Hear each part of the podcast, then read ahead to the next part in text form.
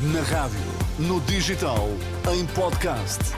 Música para sentir, informação para decidir.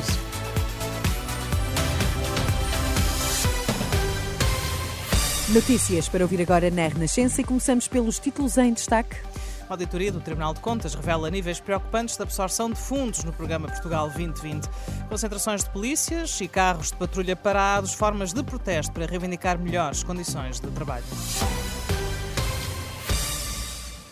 Tribunal de Contas considera que o Portugal 2020 teve uma aceleração em 2022, o seu penúltimo ano de execução, mas ressalva que alguns programas têm níveis de absorção preocupantes. O relatório agora conhecido aponta que o arranque foi demorado, com apenas um programa a registrar execução em 2014 e revela que mais de 16% do valor programado permaneceu por executar até ao final do ano passado. Os auditores adiantam que, apesar de Portugal não ser dos países com piores graus de execução, o Portugal 2020 com fundos eh, europeus estruturais e de investimento, registrou, regra geral, taxas de execução inferiores às ocorridas no período de programação anterior. O Portugal 2020 consiste num acordo de parceria entre Portugal e a Comissão Europeia, no qual se estabelecem princípios e prioridades de programação para políticas de desenvolvimento ao nível económico, social e territorial. Ao início desta madrugada, mantinha-se para além de Lisboa um protesto dos polícias que tinha começado ao final da tarde com a paragem dos carros patrulha e que depois transformou numa vigília frente à Assembleia da República.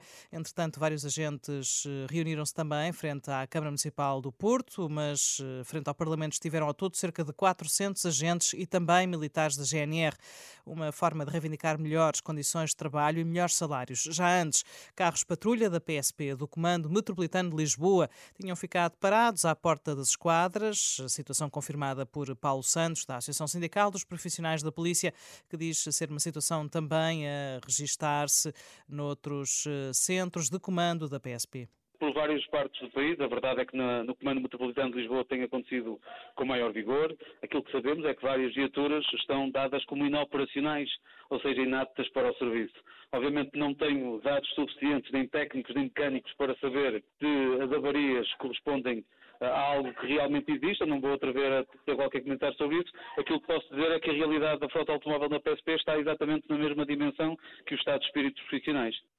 Declarações de Paulo Santos, da ASP, que para o último dia deste mês anuncia que já estão marcadas várias concentrações pelo país. As corporações de bombeiros querem passar a cobrar a partir de amanhã uma taxa aos hospitais que retenham macas das ambulâncias. A decisão foi aprovada ontem pela Liga dos Bombeiros Portugueses e vai ser levada hoje à reunião com a direção executiva do Serviço Nacional de Saúde. António Nunes, presidente da Liga dos Bombeiros, diz que os profissionais estão a ter despesas com a imobilização de macas nas urgências e diz que não quer que recaiam sobre os bombeiros os problemas com que os hospitais se debatem. Face à onda de frio que se avizinha, Lisboa está preparada para acionar um plano de contingência com o intuito de proteger quem esteja em situação de sem-abrigo. O plano só costuma ser ativado quando há alerta amarelo ou laranja, mas o autarca da capital, Carlos Moedas, garante que está tudo a postos para o que for necessário. Nós ainda não chegamos aos valores de temperatura em que há, no fundo, um automatismo que começa com o plano de defesa e o plano de proteção das pessoas que estão em temperaturas mais baixas. Eh, não estamos nessa temperatura, mas estamos a acompanhar com os nossos serviços para atuar ainda hoje, se for preciso. Se este frio continuar, nós vamos imediatamente acionar o plano e vamos proteger e acolher as pessoas. Lisboa tem, nesta altura, cerca de mil pessoas em situação de sem-abrigo.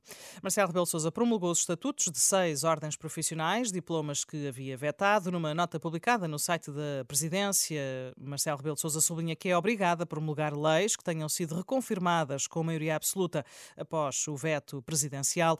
Os diplomas, agora promulgados, referem-se aos estatutos da Ordem dos Médicos, dos solicitadores, dos engenheiros, também dos advogados, enfermeiros e arquitetos. Realiza-se hoje o funeral de Arnaldo Trindade, está marcado para as 10 da manhã na Igreja de Cristo Rei, no Porto. O histórico editor discográfico e fundador da Orfeu, que lançou a maior parte da obra de José Afonso, morreu ontem aos 89 anos.